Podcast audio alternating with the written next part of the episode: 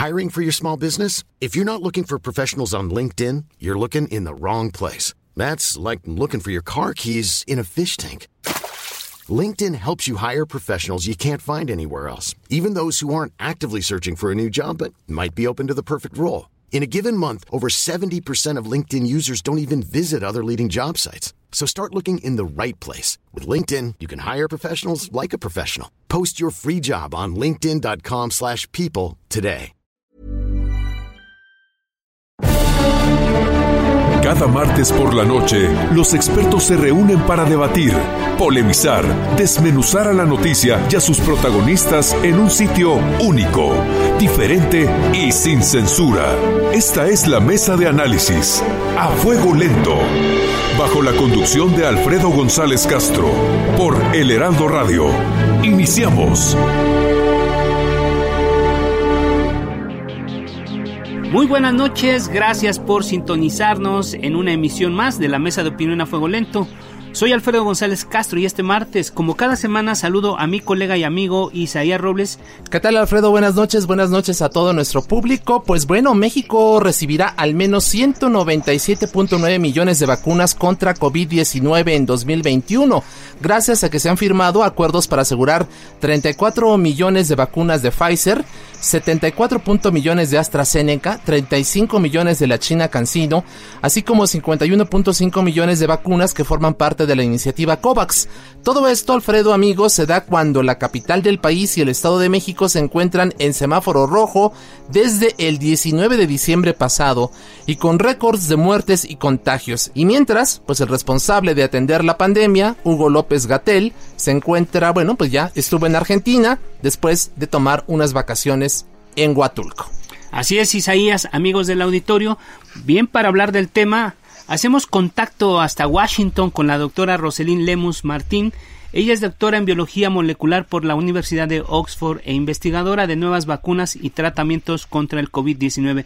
Doctora Roselyn, gracias por tomar la llamada. Muy buenas noches. Buenas noches, con mucho gusto. También nos lanzamos hasta Londres, la capital del Reino Unido, con Raúl Cepeda Gil. Él es sociólogo y politólogo mexicano, actualmente estudiante de doctorado en el Departamento de Estudios de Defensa del King's College London. Doctor Raúl, gracias por estar esta noche también con nosotros. Maestro, muchas gracias. Pues vamos a, si te parece, Alfredo, iniciar de, de inmediato con, con, con, los asuntos. Quisiera iniciar preguntándole a la doctora Rosanil Lemus Martin, ¿cómo caracterizaría usted estos primeros días de la vacunación contra COVID en nuestro país, eh, doctora Rosalín?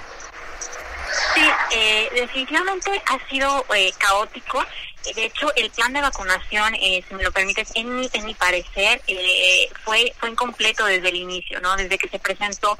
Eh, sí tiene cosas positivas. Recordemos, por ejemplo, eh, México lo dio a conocer públicamente, ¿no? Otros países no lo han dado a conocer públicamente su plan de vacunación, por ejemplo, es el caso de Estados Unidos, que se le ha dejado a cada estado eh, lidiar con, con, con, la vacunación, ¿no? Entonces, eh, eso es un punto positivo, que se hizo federal, que, que se, dio, eh, se hizo público eh, en conferencia, entonces hay un punto positivo. El punto negativo es, como lo comento, que el plan desafortunadamente eh, está incompleto. Nunca se presentó un plan logístico como tal diciendo eh, eh, cuáles vacunas eran las que realmente iban a llegar a México. Eh, se fueron adquiriendo poco a poco, obviamente, por eh, bueno por el, la, la, presura de tiempo, pero cuáles son las que van a llegar, las que iban a llegar a México, cómo se iba a mantener la cadena fría, cómo se iba a asegurar que las personas obtuvieran la segunda dosis, cómo se iba a hacer ese registro, ¿no? Estamos viendo problemas incluso en el registro cuando las personas se van a vacunar, que algunas personas les dan cartilla de vacunación, a otros les dan un eh, pedazo de, de, de papel con algo escrito a mano, a otras personas les están pidiendo el CURP, entonces no hay una homogeneidad en el proceso. Eh, también estamos viendo algo eh, negativo, que es que las personas se tienen que ir a, al centro de vacunación a formar por horas para que se pueda aplicar la vacuna. A veces muchos llegan, está su nombre en la lista y les dicen que ya no hay vacunas por ese día, entonces se tienen que regresar o tienen que regresar a, a otro día. Entonces creo que ha sido muy, muy caótico también creo que el problema que se está viendo en México es que, eh, bueno, supuestamente se iban a vacunar personal de salud de primera línea eh, y al parecer se están vacunando no solamente médicos que están en primera línea, sino médicos que no están atendiendo eh, eh, pacientes COVID, sino también administrativos de los hospitales que, que no están en primera línea y que se están introduciendo en la, en la, en la fila, etcétera. Entonces sí ha habido eh, un caos el proceso está lento, estamos en el en el en los últimos lugares de eh, la, el ranking de los países que están iniciando vacunación, estamos en los, los últimos lugares definitivamente y, y solamente hemos vacunado al punto 0.7%. Entonces sí eh, se tiene que acelerar este proceso y se tiene que eh, mejorar el plan, porque también el plan como lo comento, está incompleto en, el, en, la perspectiva de, que no se están tomando en cuenta, por ejemplo, personas con comorbilidades eh, o eh, eh, trabajadores esenciales, ¿no? Se está dejando a un lado esto, se está haciendo por edades, pero ¿dónde van a entrar, por ejemplo, los trabajadores esenciales, los, los maestros, las personas que trabajan en el supermercado y las personas que tienen comorbilidades que también están en un riesgo enorme? Entonces, sí, sí creo que el plan no fue diseñado eficientemente y está incompleto. Gracias. Doctora Roselín. Eh, maestro Raúl Cepeda, aprovechando que, están en Reino Unido, ¿cuál es la experiencia? ¿Cómo se ve, cómo se ha visto la experiencia de otros lugares en el mundo a, partir de esta, de la llegada de las vacunas? Eh, maestro Raúl Cepeda. Hola, mucho gusto. Este, quisiera decir que escribí un texto sobre este tema, entonces no quiero parecer que soy experto en vacunación específicamente o en salud pública, soy experto más bien en asuntos de gobierno y planeación estratégica desde el ángulo, en este caso, de estudios de guerra, que es mi departamento de estudios. Entonces, mucho de lo que yo diré, pienso más en términos, un poco de lo que dice la doctora, más términos estratégicos de planeación gubernamental que en términos de salud pública. Pero, ¿por qué lo hago desde términos de guerra? Porque una pandemia como una guerra, este, como una plaga o como un desastre natural, son eventos que se les conoce en la literatura como desastres totales, es decir, que requieren tanta planeación que tocan todas las esferas de la vida de las personas y requieren de una intervención masiva del gobierno. En ese sentido, ya comparando de manera internacional, Gracias. Este, la doctora tiene razón. estamos en el último de, de, una tabla, pero es una tabla de más o menos 30 países de más o menos 220. Es decir, estamos eh, siempre en medio como de estas estadísticas de entre los países más desarrollados del mundo, somos los que nos quedamos atrás, pero en términos de salvar vidas, estamos en una posición privilegiada, al menos en esta primera fase, que somos de los primeros países que vamos a obtener la vacuna. Ello no justifica los problemas de planeación que haya este, dirigidos aquí. Eh, por ejemplo, en vacunación, en, más de un aspecto, que es lo que un poco digo en mi artículo de Nexos, que, lo pueda revisar, que es que todos estos eventos requieren planeación muy, muy pensada. Es decir, esto que dice la doctora que me parece muy interesante, el tema de la CURP o la cartilla de vacunación, o cuál es el marcador para tener a una persona vacunada y cómo se cuentan. Bueno, aquí en el Reino Unido, donde yo me encuentro, todos tenemos un número del NHS, que es el, Servicio Nacional de Salud, que resuelve todo ese problema, que es decir, alguien que está vacunado en el sistema único del NHS está registrado. En México llevamos al menos 20 o 30 años con un problema muy grave que es la unificación de los servicios de salud y este proceso nos agarró con las manos este, en la puerta porque se intentó crear el número de seguridad social, pero en un país como México, que tiene alta informalidad, no puedes tener un número de, salud, de seguridad social porque no todos tienen acceso a seguridad social. Entonces, justo esto fue, estos son parte de los problemas que tiene que pensar un planeador mexicano, un, un gobernante mexicano. Tiene que pensar en qué cosas no tenemos, qué cosas sí tenemos. Aquí en Reino Unido esperan que a mitad de febrero ya tengan al menos a la población de 80 y más y a los trabajadores médicos eh, este, vacunados. Más allá de los errores del gobierno del Reino Unido, esto funciona porque tienen un sistema de salud centralizado, que es el National Health Service, que tiene una serie de cuerpos expertos y una amplitud muy grande. Entonces, todos tenemos en Reino Unido, no importando nuestro estatus laboral o que no tengamos una clínica a la cual ir ¿no? Entonces en la clínica nos van a hablar por teléfono. ¿Cómo se va a hacer en México? Eso no lo sé. Entonces, lo que vamos a ver en estos meses, o lo que ya hemos visto desde hace nueve meses y los próximos nueve meses, o año o dos años en que dura la pandemia, no solo aquí, sino en el mundo, porque no va a durar lo mismo en todas partes del mundo, es qué tanto son las capacidades del gobierno y qué tanto los gobiernos los últimos nueve meses pensaron en planear para resolver problemas que llevan a suceder. Porque es que, y con esto cerrar esta primera intervención, no podemos decir que no se podía, y yo creo que es un argumento que no se puede utilizar hoy, se puede utilizar en marzo, pero hoy en enero de 2021 no se puede decir que esto no se sabía que iba a suceder. Entonces la pregunta es, ¿qué hizo los, los gobiernos, y lo digo en plural, el gobierno federal, los gobiernos de los estados, incluso algunos gobiernos municipales grandes, qué hicieron o qué no hicieron para prepararse para este momento. Y eso es lo que vamos a estar viendo, que ya hemos visto antes y que tiene ya sus consecuencias en mortalidad y que vamos a seguir viendo, por ejemplo, en qué tanto nos tardamos en recuperarnos de la pandemia y recuperar la actividad económica. Vamos ahora con la doctora eh, Rosenil Lemus Martín. Le preguntaría si considera usted con estas opiniones de que es un error comenzar a vacunar en zonas remotas, como lo anunció el presidente López Obrador. ¿Cree usted que más bien se debería focalizar el tema en las zonas urbanas y hacinadas, que son donde se presentan el mayor número de casos? ¿Qué opina usted de estos dos temas? Definitivamente, sí, se tiene que iniciar eh, la vacunación en donde hay mayor transmisión, que eh, ahora estamos viendo que es en la Ciudad de México, ¿no? En el, en el Valle de México, en Ciudad de México, Estado de México, es donde se tendría que enfocar eh, la vacunación masiva porque es donde está la mayor transmisión. Obviamente sí eh, está el problema de las comunidades alejadas donde no hay tanto acceso, pero eh, eso se podría eh, ir escalando y dejarlo al final. Obviamente es importante, pero no vamos a, romper la cadena de contagios o tratar de controlar, disminuir la, la transmisión si vacunamos en donde hay menos transmisión, obviamente, ¿no? Por eso es importante vacunar en la Ciudad de México y en los estados de la República donde, donde hay mayor transmisión. Vemos un, un proceso muy lento. ¿Cuál es la lectura que está viendo usted, doctora? Sí, eh, definitivamente el proceso, eh, como, como, como lo mencionábamos, es lento.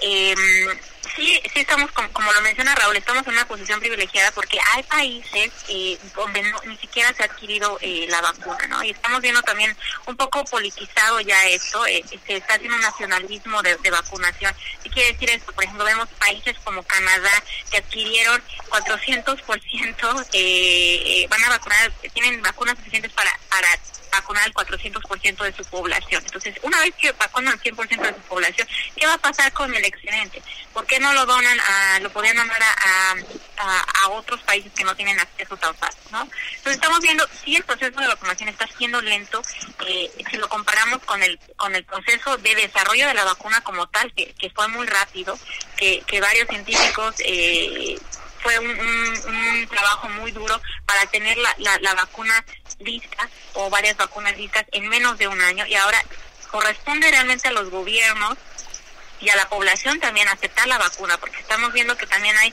eh, eh, ciertas personas que no quieren aceptar la vacuna por miedo a, que no sea segura, por eh, teorías de conspiración, etcétera, ¿no? Entonces, creo que ya queda un poco de lado la responsabilidad tanto del gobierno, acelerar el proceso, pero bueno, tampoco se puede acelerar más de lo que lo que lo que está, ¿no? Por ejemplo, eh, hay, hay vacunas que apenas están en fase 3 que no han tenido resultados preliminares de fase 3, entonces no se puede acelerar la, adquisición de esas, de esas vacunas, ¿no? Entonces el, gobierno creo que está haciendo eh, lo importante dentro de dentro de lo que hay, pero también están otras opciones. A México le podría servir muy bien Moderna, Moderna ya fue aprobada por la FDA y Moderna no se ha hablado al respecto si se va a adquirir en México o no. Ahí está una opción en la mesa y no se toma por razones de costo o, u otras razones, entonces se han decidido ir por otras vacunas que todavía no tienen resultados preliminares de fase 3 listos. Entonces eso también es problemático porque se va a vacunar a la población sin tener resultados preliminares de fase 3. Eh, maestro, ¿tú qué dirías? ¿Qué dirías en términos de estrategia? ¿Estamos eh, haciendo lo correcto? ¿Cuáles serían tú las observaciones que harías en términos tácticos, por llamarlo de alguna manera? Sí, claro, y de hecho acabo de, comprar un libro sobre cómo, cómo los nazis lograron, por ejemplo, armarse también para tomar tantos países simultáneamente. Y la mitad de la explicación sí tiene que ver con tácticas militares, que yo no las conozco, pero que le conozco como el Blitzkrieg. Pero en este otro campo también importa lo otro que hicieron, que fue ellos se dedicaron a crear un gran armamento y tanques muy rápidos, pero para eso tuvieron que ampliar sus capacidades instaladas, que es el concepto que quiero mantener aquí, para construirlos. Entonces, eso pasa lo mismo en sector salud, en, cualquier sector industrial. Es decir, uno tiene capacidad de construir tantos este, tanques. Aquí es, ¿cuál es nuestra capacidad instalada, uno, de refrigerar vacunas? ¿Cuál es nuestra capacidad instalada, dos, de administrarlas? Tercero, yo confío que el ritmo de, de vacunación va a aumentar. La pregunta que tenemos que hacernos es cuánta gente, eso alguien tendría que estarlo modelando en una oficina de gobierno, no se está pasando, que es alguien tendría que estar contando cuántos médicos tenemos para vacunar, cuántos lugares hay para vacunar, que eso se está hablando en todo el mundo, eh, cuántas vacunas hay y sobre todo, ahorita como dice la doctora, hay dos tipos de vacunas que ya sabemos, que son este, Pfizer, Moderna, que son vacunas que requieren congelamiento muy este, a baja temperatura, entonces eso solo se puede hacer en hospitales de alta refrigeración. Entonces, en términos estratégicos, si tú sabes que necesitas muchos refrigeradores de alta congelación, la pregunta es, ¿qué está haciendo el gobierno en términos de adquisiciones? ¿No? O sea, ¿está adquiriendo esos refrigeradores o se va a esperar hasta que llegue la de Oxford que no requiere ese nivel de, este, de refrigeración? Y esas son decisiones estratégicas que tienen que ver también con capacidad presupuestaria qué tanta disponibilidad presupuestaria están teniendo todas las autoridades de salud en el país para lograrlo. Y eso es lo que me preocupa a mí de fondo. Que uno puede tomar decisiones estratégicas de procuración de vacunas, procuración de hospital, todos los materiales necesarios para que cada una vacuna llegue a todos. Mi pregunta es, ¿cómo se va a lograr con un presidente que ha jurado a la austeridad republicana? Esa es una de las grandes preguntas. Ha dicho el presidente, sí, vamos a darle dinero al sector salud, pero mi pregunta es, ¿estamos jugando nada más a usar el presupuesto aprobado o se va a ampliar el presupuesto?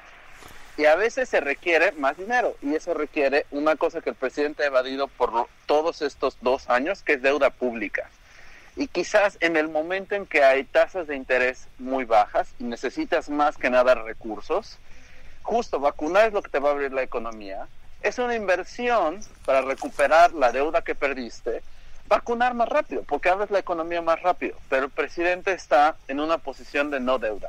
Eso, por más que tengamos a los mejores médicos tratando de crear el centro de vacunación, si no hay dinero para financiar la operación, no va a funcionar. Y esa es una decisión estratégica clave que está dejando al gobierno mexicano muy atrás en todo lo que está sucediendo. Ok, precisamente, maestro Raúl Cepeda Gil, Hablabas ya hace unos minutos de tu texto que escribiste en la revista Nexos y ahí propones una comisión de investigación para el COVID-19 en México. ¿Cómo lo estás viendo? ¿Qué es lo que tienes tú en, la mira? Eh, ¿Quiénes deberían integrar esta comisión? ¿Estimas que se pueden fincar responsabilidades contra el subsecretario Hugo López Gatel por los errores y las omisiones de su estrategia? Muy bien. Eh, ¿Cuál es mi idea de una comisión de investigación? Y sobre todo yo la comparo con algo que se le llama la Chilcot Inquiry, que es una comisión que se creó después de la guerra en Irak, cuando el Reino Unido se involucra en la guerra de Irak en 2003. Entonces la pregunta que se hacían todos en Reino Unido después de los resultados catastróficos era por qué terminamos una guerra tan desastrosa que no dio los resultados que esperábamos y sobre todo que, como hoy ya sabemos todos, no había armas nucleares en Irak. Entonces, lo que decidieron hacer esta comisión para decir quién se equivocó. Este, la comisión puede tener, una comisión de esta naturaleza puede tener, sí, un propósito jurídico, que es decir, fincar responsabilidades, pero yo creo que es más importante todavía este, que las responsabilidades penales las político y de planeación. Es decir, porque yo no sé, en este caso el subsecretario, cuáles son sus condiciones en que él toma decisiones, no sé cuáles son las decisiones que toman todos ellos. Pero ese es el punto, una comisión tiene que dilucidar cuál fue el contexto en que ellos tomaron sus decisiones que llevaron a las consecuencias de cómo se ha manejado la pandemia en México hasta ahora. Quizás en los primeros meses claro, alguien pudo haber justificado, no, es que era imposible planear para esto, cosa que me parece imposible, ha habido muchos problemas en la historia de la humanidad y se ha demostrado que ellos se aprendieron las lecciones de las pandemias en toda la historia de la humanidad y del SARS, o sea que es una pandemia reciente. Así es. Y entonces la pregunta es, ¿cómo vamos a entender esto? Yo digo, el Congreso de la Unión tiene que poner a un grupo independiente. ¿Cuáles van a ser sus poderes? Tendrían que ser los más amplios. ¿Cuáles van a ser las consecuencias? Ellos tendrían que decidirlo porque es la manera en que uno, vamos a saber exactamente qué pasó, y a partir de ahí tener un contexto. Y lo segundo es tener lecciones para el futuro, es decir, cómo evitar, por ejemplo, tanta mortalidad. Tenemos indicaciones, por ejemplo, hay dos, eh, Lawrence Friedman, un profesor del Departamento de Estudios de Guerra acá, estudió el primer, la primera cuarentena en Reino Unido aquí en marzo del año pasado. Y lo que él descubrió fue que los científicos sí le dijeron que tenía que hacer cuarentena, pero los científicos trataron de ser tan neutros en su opinión política, es decir, dijeron, es tan técnica que sí lo recomendamos, pero de alguna manera, que los ministros dijeron, ah, están diciéndonos una cosa científica, pero podemos evadirla por un rato más, hasta que la cosa se puso seria. Entonces, nosotros podemos hacer, por ejemplo, la pregunta, esa misma pregunta de la segunda cuarentena que sucedió en la Ciudad de México, que es, ¿por qué se tardó tanto eh, en implementar la segunda cuarentena cuando ya había datos de que los hospitales estaban a reventar? Entonces, pero no sé, yo hoy no podría juzgar que ese fue un error del subsecretario, de la jefa de gobierno, no sé quién cometió el error, o todos lo cometieron y por qué lo cometieron. Y eso es lo más importante, porque si tenemos otro de estos eventos próximamente y como se ha insistido, cambio climático va a ser más frecuente la transmisión de virus de animales humanos, necesitamos estar mejor preparados, pero también por responsabilidad política. Errores de este tipo errores que quizás se pudieran haber cometido, quizás ni siquiera por culpa de esos funcionarios, sino por otras esferas políticas, costaron vidas humanas. Y eso requiere al menos de verdad. Las consecuencias jurídicas no es, eh, yo creo que es lo que el Congreso tendría que decidir eventualmente. Así es. Gracias, doctor. Doctora eh, Rosalín Lemus Martín, ¿cómo, ¿qué opina usted de esta posibilidad de una comisión que investigue lo que ocurrió y cómo se manejó la pandemia del COVID-19 en México? Totalmente. De hecho, eh, yo escribí también una columna en el Excelsior hablando sobre las ciencias. Estamos, estamos eh, viendo que el presidente no está escuchando a la ciencia, no está leyendo ciencia y las personas involucradas en su gabinete tampoco lo están haciendo. Las personas que están manejando la pandemia no lo están haciendo. Un ejemplo claro eh, fue la vacuna de Cancino. Eh, ellos dijeron que iban a aplicar la vacuna de Cancino en adultos mayores.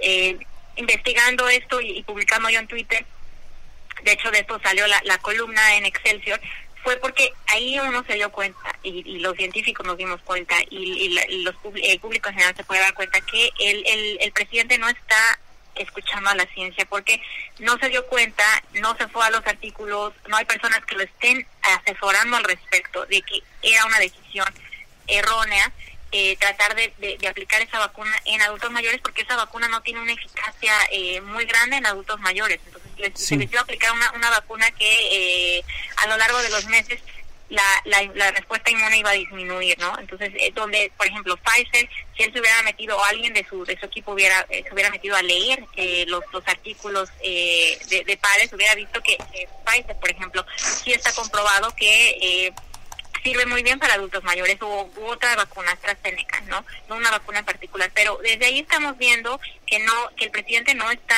eh, escuchando la, evidencia científica desde el uso del cubrebocas.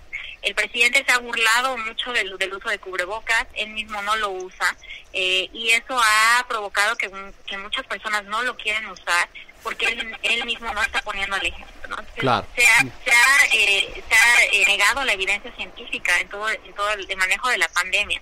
no Incluso el subsecretario de Salud lo ha hecho, eh, siendo el científico también, lo, eh, lo ha hecho, ha negado la evidencia científica en, muchas ocasiones. Entonces sí es necesario, y, y sí coincido con Raúl, se tendría que hacer una comisión para investigar qué fue lo que sucedió y no y no más que investigar también una comisión ahora eh, eh, independiente que asesore al gobierno no una, una comisión que no sea alguien del gobierno.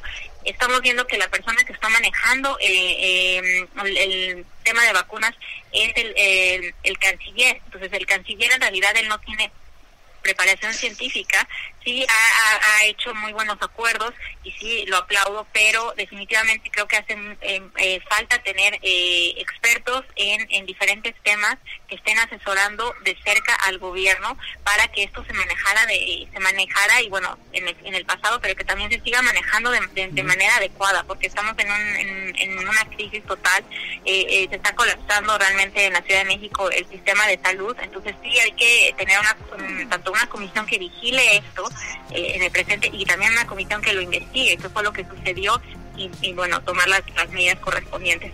gracias, gracias eh, eh, doctora Roselín Lemus Martín, eh, doctora en biología molecular por la Universidad de Oxford. Agradecemos su participación y también agradecemos al maestro Raúl Cepeda, sociólogo y politólogo mexicano que está viviendo allá en el Reino Unido. A los dos, muchas gracias por participar esta noche. Y bueno, nos, se nos acabó el tiempo. Vamos a hacer un corte y regresamos con otro tema. Gracias, buenas noches, no se vaya.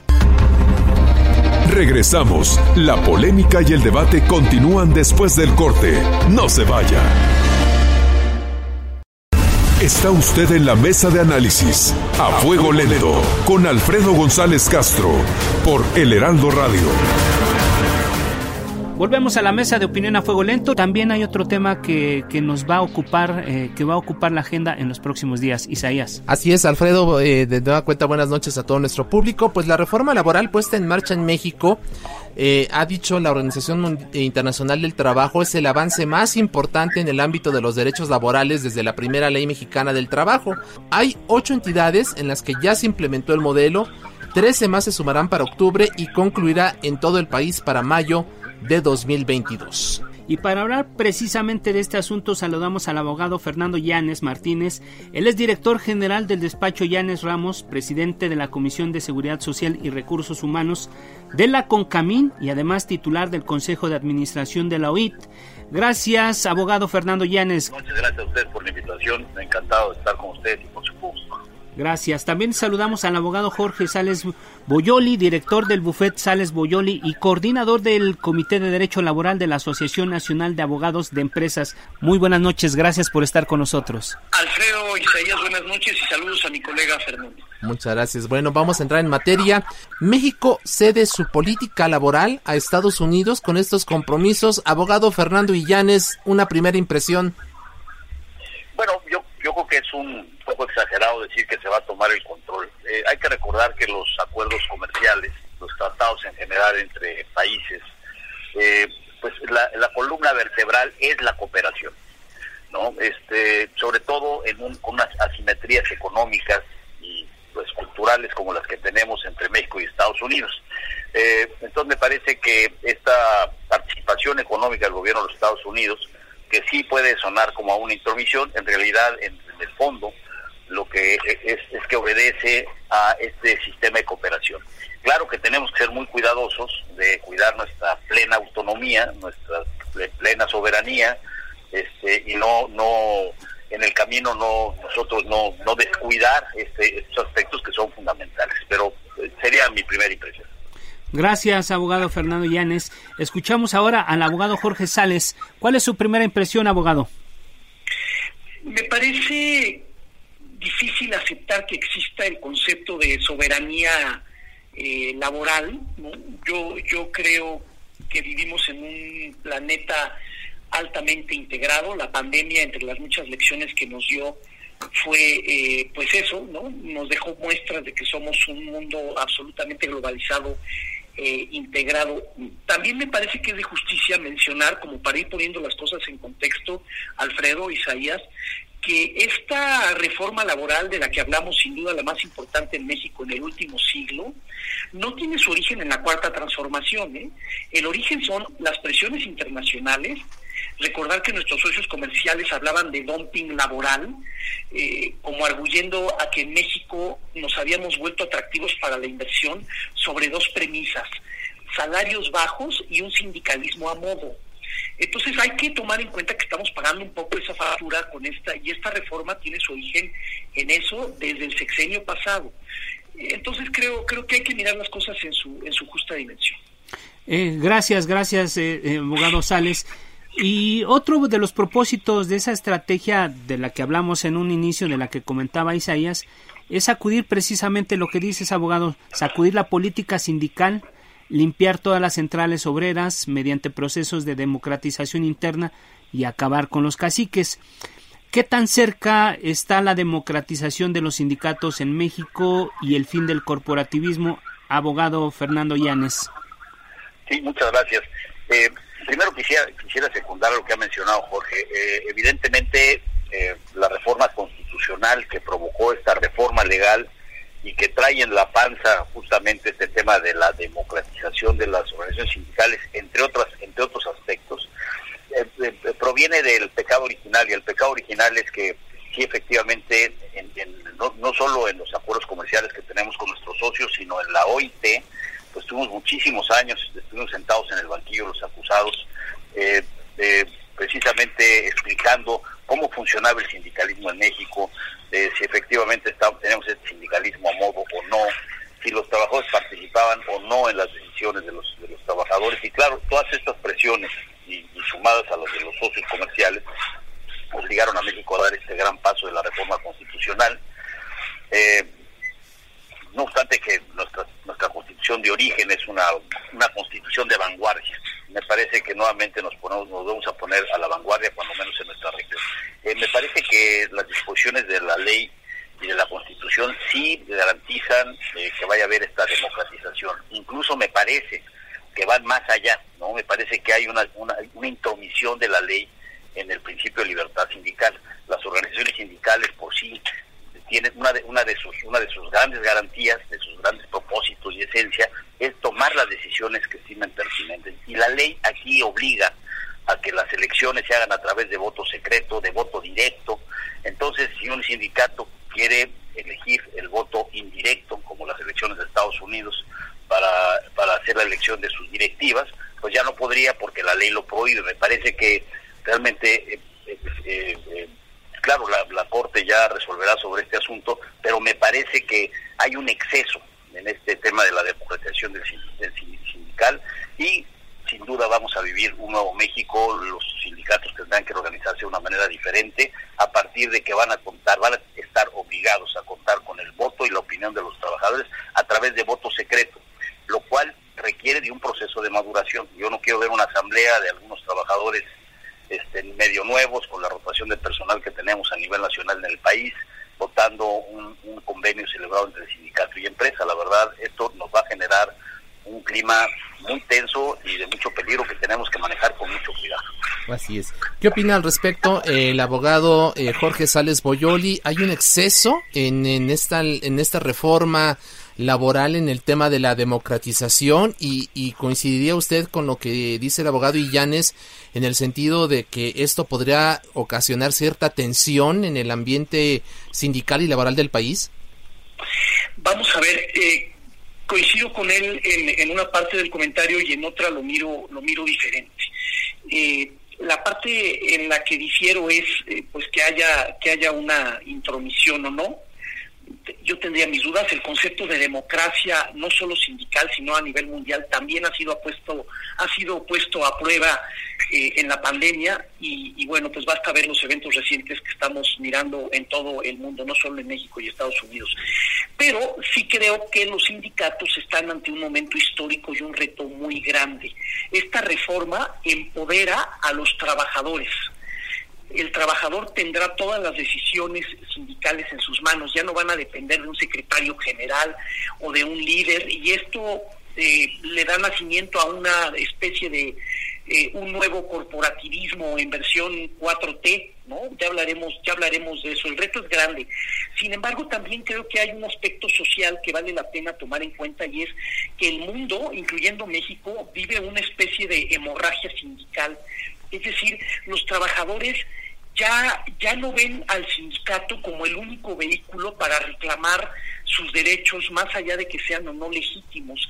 En ambos países, por ejemplo, en México y Estados Unidos, hay una baja en la afiliación sindical. Los cambios generacionales en la fuerza laboral provocan mucho desencanto de la gente joven respecto de los sindicatos. Y hay también otras tendencias de fondo, como la migración de empleos a sectores donde los sindicatos tienen menos fuerza y la mala reputación que tienen los sindicatos y que los hacen poco atractivos.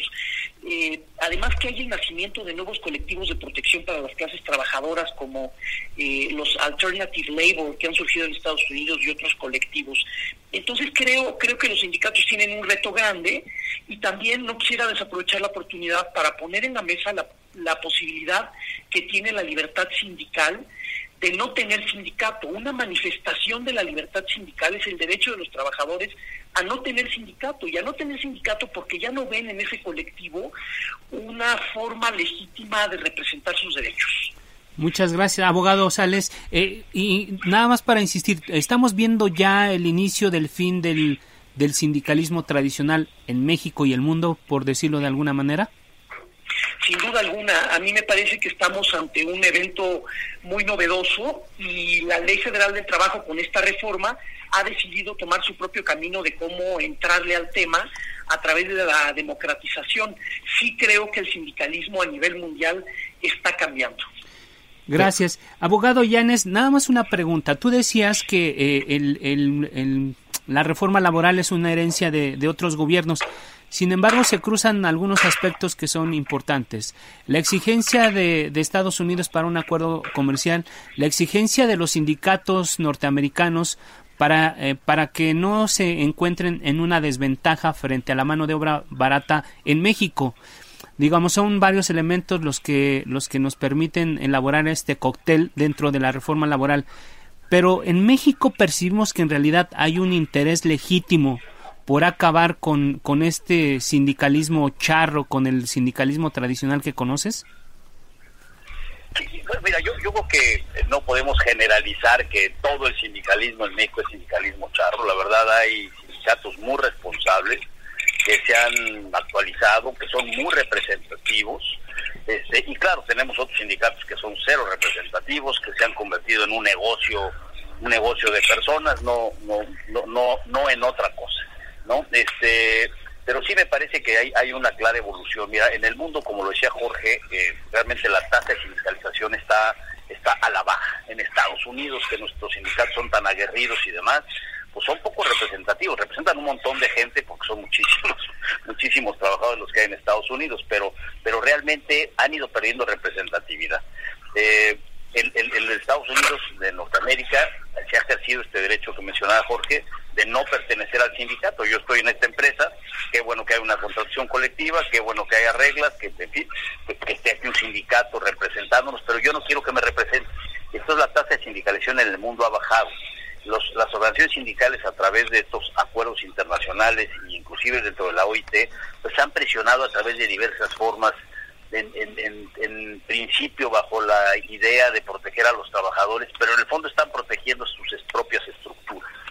Sin embargo, me parece que no va a haber ningún esfuerzo que les alcance porque la libertad de que los trabajadores decidan madura e informadamente si quieren pertenecer a una organización, si quieren pagar cuotas sindicales o no, como ahora se los, se los prevé la ley, me parece, me parece que es, es una realidad que va a ir cambiando el rostro. Y de pues es, es, importante decir también que realmente las organizaciones sindicales más representativas del país, las que tenemos hoy, son realmente representativas y son el, el, sostenimiento del tripartismo, que es muy importante. El tripartismo genera diálogo social, el diálogo social genera acuerdos. Tenemos nosotros este, en México, y esto sí ya con esta administración, celebrado un, un acuerdo de trabajo decente que tiene por objeto pues eso, participar un diálogo social permanente entre las organizaciones eh, más representativas de trabajadores y de empleadores. Necesitamos hacerlo efectivo, necesitamos más colaboración del gobierno para hacer efectivo estos, estos acuerdos. Así es. Eh, quisiera abundar en un tema que ya eh, esbozó el abogado Sales hace unos cuantos minutos. y preguntarles, se ha denunciado que lo que se busca es sustituir el viejo sindicalismo del PRI a través de organizaciones como la CTM, la CROC, por uno nuevo representado por la Confederación Autónoma de Trabajadores y Empleados de México, la CATEM, eh, es decir, eh, crear una especie de sindicalismo a modo de la 4T. ¿Qué opina usted eh, al respecto, abogado Sales, sobre este asunto? ¿Hay un, ¿Hay un sindicalismo ahora propio de la 4T que se aleja del viejo corporativismo priista? Me parece que el sindicalismo está adquiriendo nuevos rostros en México. Hace unos minutos, Alfredo Isaías, preguntaban ustedes si desaparece el sindicalismo charro, los sindicatos blancos y los sindicatos de protección. Yo creo que lo que estamos viviendo es una migración del modelo sindical que teníamos antes a una especie eh, pues de monstruo de distintas cabezas. Yo creo que el sindicalismo, por un lado, se va a democratizar porque la ley así lo ordena y no hay mucho margen de maniobra para ese sindicalismo blanco pero también creo que los sindicatos van a seguir conservando ese componente político, nada más que ahora con las nuevas fuerzas eh, políticas que estamos viendo. No es casual, no es casual que tengamos como secreta, como presidente de la Comisión del Trabajo en el, en el Senado a un ex líder, eh, a un líder sindical de un sindicato poderoso como el sindicato minero, que era un prófugo de la justicia hace cuatro años. Napoleón Gómez Urrutia. Exacto, no es casual que tengamos a Pedro Aces de la CATEM en la Cámara de Diputados. E, es decir, yo creo que ahora vamos a tener una especie de mezcla muy peculiar y quizá no sea sorpresa, hablando estrictamente del sindicalismo, que se estén volviendo al socialismo estos sindicatos con reclamos de la época de la revolución industrial, pero ahora en versión digital y con el respaldo de gobernantes o candidatos presidenciales que prometen programas audaces de redistribución de la riqueza. Así que yo, yo creo que se está reconfigurando todo el sindicalismo, más que desaparecer. Ok. Eh, abogado Llanes. Sí, muchas gracias. Fíjate que no, realmente me parece que los nuevos liderazgos están surgiendo, pues qué bueno que haya otras nuevas opciones, eh, pero la verdad es que no son representativos, ¿no? Tienen una representación muy magra, muy, muy pequeña por su propia naturaleza, eh, este, el, sindicato minero pues este, es eso, el sindicato minero aunque se haya desdoblado a otras industrias, este pues la verdad ellos son especialistas en la en, la, en la, minería. Y Pedro Aces, bueno, pues está, está, está con mucho dinamismo, es una organización que está luchando a nivel nacional, con más apertura, se han metido en, varias industrias, pero no, no, alcanzan a ser representativos. Me parece, por otro lado, que las organizaciones sindicales más representativas pues en la medida que ellos vayan vayan desdoblándose también vayan surgiendo nuevos liderazgos que se sustituyan pues, por razón propia del tiempo no porque ya sea necesario sino por razón propia del tiempo por otros por otros liderazgos que tengan otra otra visión me parece que tienen mucho más oportunidad de mantenerse. Sobre todo los sindicatos nacen cuando los había una opresión en contra de los sindicatos que no se reconocían derechos mínimos esenciales. Me parece que eso ha cambiado. Los empleadores ahora son mucho más responsables más cuidadosos con sus trabajadores. Ven que los que disminuye la rotación, que tengan salarios competitivos, tenemos el dinamismo del salario mínimo que va a empujar a los salarios contractuales tarde que temprano, ya estamos ahorita en la última etapa, entonces me parece que van a ir mejorando de manera natural las, los salarios en el país, los contractuales también, y los sindicatos, bueno, pues tendrán aceptación por parte de sus trabajadores y en la medida que los patrones pues no, no generen eh, conflictos, no generen problemas, reconozcan sus derechos, pues yo, yo creo que ¿qué, ganan cambiándose a otra organización sindical? Realmente no les pueden sacar agua a una piedra, o sea, las, empresas, los empleadores, las empresas, la competitividad en México está muy limitada. Eh, nosotros vamos a poder dar a las empresas, vamos a poder dar lo que van a poder dar con el sindicato que sea. Entonces, no creo que tengan, sí va a haber, supongo que, que van a crecer, y van a ser más representativos tarde que temprano, pero no lo son ahora. Así es. Eh, un asunto que quisiera preguntarles a ambos, el tema de los incrementos salariales. Eh, el año pasado se acordó que el aumento del salario mínimo sería eh, 15%. del 15%. Y por otro lado, ustedes nos están comentando un fenómeno interesante, que es la disminución en la afiliación de trabajadores a los sindicatos. Eh, estos dos fenómenos, el tema, las empresas pueden pagar un por por eh, por un decreto un aumento de un 15% cuando estamos en medio de una crisis provocada por la pandemia del COVID y por otro lado este asunto de, de cómo ven ustedes los sindicatos a futuro si tenemos una representación de trabajadores muy baja en, en estas centrales. ¿Qué opinan ustedes de estos dos asuntos? Iniciamos, si gustan, con eh, el abogado Sales. Sí, vamos a ver, yo, yo creo que dividiría la respuesta al ser dos preguntas eh, que, se relacionan pero que son distintas. Sí, sí. Eh, el, tema del, el tema del salario mínimo es un tema muy importante. México, eh, les decía yo al inicio de mi comentario, se volvió atractivo para la inversión extranjera sobre la base de dos grandes pilares. Un, salarios bajos y un sindicalismo a modo. Eh, el tema del salario mínimo es la verdad en México una hipoteca social de México con la con la clase trabajadora y tampoco es autoría de esta administración el irle dando una recuperación al salario mínimo, aunque esta administración ha hecho grandes esfuerzos, esfuerzos históricos. Dicho esto, me parece que estos incrementos al salario mínimo son absolutamente legítimos, pero debemos ser cuidadosos eh, porque van de la mano de la inflación. Es decir, mientras la inflación se mantenga controlada, la posibilidad de ir haciendo incrementos de dos dígitos en el salario mínimo es posible. México ya lo logró durante el famoso milagro mexicano, en, durante tres sexenios, en los años 50 y 60, pero creo que se debe ejecutar con mucha responsabilidad. También creo que México ya sacó una lección aprendida del caso Matamoros hace dos años, ¿Mm? donde un incremento al salario mínimo jaló eh, los incrementos a los demás salarios. Estamos viendo ah, en estas pocas semanas del nuevo salario mínimo que esto no está ocurriendo en las revisiones salariales. Eh, esto no, no podemos asegurar que esto no va a pasar a lo largo a lo largo del tiempo. Eh, entonces, esto en cuanto a la, a la primera pregunta. Y en cuanto a la segunda pregunta, pues sí tenemos que entender que estos sindicatos eh, pues tenían mucha presencia en sectores industriales tradicionales como la minería, como la manufactura, y el poder económico de estos grandes sectores también está decayendo. Entonces creo que los sindicatos tendrán que buscar eh, otros, otras formas de, lograr adeptos y de lograr convencer a, las bases laborales. gracias. Diputado Llanes, un breve comentario. Sí, muchas gracias. Este, quisiera también seccionar esto. En primer lugar, el, el salario mínimo pues destacó por diversas razones. Se hizo un esfuerzo en las administraciones anteriores para desligar del salario, desincorporar el salario mínimo de una serie de obligaciones que tenían atrapado al salario mínimo el, el, país no, la economía del país no daba para aumentar los salarios mínimos en razón de la vinculación que tenía con una serie de obligaciones este, ajenas totalmente al, mundo laboral. Eso eso se, se logró a través de una reforma constitucional que hicimos en la administración anterior, que ya traía un trabajo de ocho años atrás. Eh, y, y, bueno, esto es, esto es lo que permitió las condiciones para generar el incremento al salario mínimo, amén de la figura que también se, se, estableció en la administración anterior, de establecer un aumento porcentual, que es el que va a generar el efecto faro, el que va a orientar las revisiones contractuales en porcentaje y un aumento en pesos que solo está establecido, y así lo dice la resolución de la, de la comisión, yo formo parte de ella y he sido vocero, eh, que solo, solo, solo se puede, solo se puede utilizar, su único propósito es actualizar el salario, el salario mínimo general.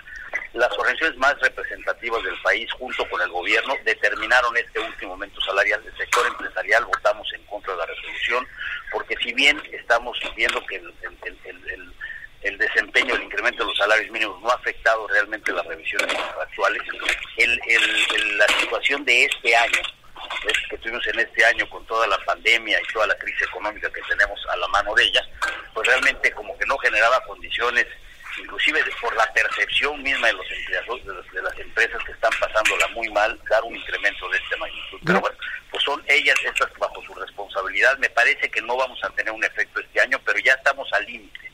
Al límite. Y, las, y los sindicatos, eh, este, pues mira, también hay que considerar que teníamos muchos contratos colectivos de trabajo que no se usaban y lo explicamos a nivel internacional. Los teníamos porque nos porque la ley permitía que nos emplazaran a huelga a los sindicatos sin acreditar la representación de los trabajadores.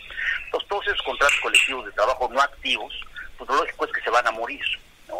Y en las empresas grandes, pues sí necesitamos la interlocución de las organizaciones sindicales en la industria automotriz, en estas empresas que tienen 3, 4, 5 mil trabajadores, pues es muy importante y yo diría que hasta necesario, ¿no? Entonces, por eso pienso que los, las organizaciones sindicales tradicionales, que son las que están involucradas en estas grandes industrias y que son representativos de los trabajadores que laboran en ellas, van a continuar y las otras organizaciones sindicales que están creciendo, pues van a ir tomando sus nichos, pero sin llegar, en, el cuando menos en los próximos 15 años, este, a, la magnitud de la representatividad real que tienen los centrales como la CPM, la CROC, la CROM, la CTC, etcétera. Así es. Gracias. Pues agradecemos a ambos, agradecemos al abogado Fernando Illanes Martínez, presidente de la Comisión de Seguridad Social y Recursos Humanos de la CONCAMIN, y también al abogado Jorge Sales Boyoli, director del bufete Sales Boyoli, el haber conversado con el público del Heraldo Radio. Muchas gracias a ambos y estamos en contacto. Gracias, buenas Gracias, noches. Jorge. Gracias. Saludarte, Jorge, hasta luego. Gracias a ustedes. Adiós. Gracias. Muchas Is- gracias, muchas gracias. Isaías, pues hablando, hablando de reformas, como dice un filósofo que no me acuerdo, el árbol de las leyes ha de podarse continuamente. Ahí está el tema de la reforma laboral y lo que espera, eh, lo que nos espera en México en ese tema para los próximos meses. Así es, agradecemos a quienes participaron, quienes nos acompañaron en esta noche por la generosidad de su tiempo y confianza. Los ah, invitamos para que nos acompañe mañana miércoles a las 10 de la noche en la mesa de opinión en coproducción con La Silla Rota. También agradecemos a quienes han hecho posible este espacio, Orlando Oliveros en la producción, Jorge Aguilar en los controles técnicos. Muy buenas noches, descanse porque si sirve. Yo me lo pongo, use el cubrebocas. Buenas noches.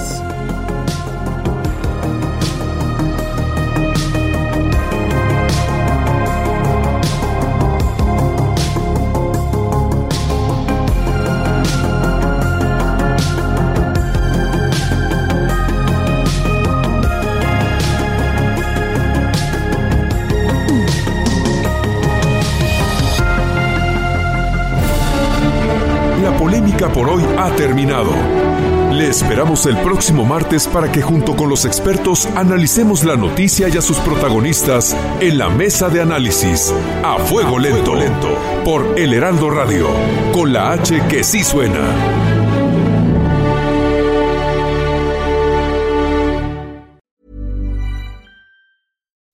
When you make decisions for your company, you look for the no brainers. If you have a lot of mailing to do, stamps.com is the ultimate no brainer. Use the stamps.com mobile app to mail everything you need to keep your business running with up to 89% off USPS and UPS. Make the same no brainer decision as over 1 million other businesses with stamps.com. Use code PROGRAM for a special offer. That's stamps.com code PROGRAM.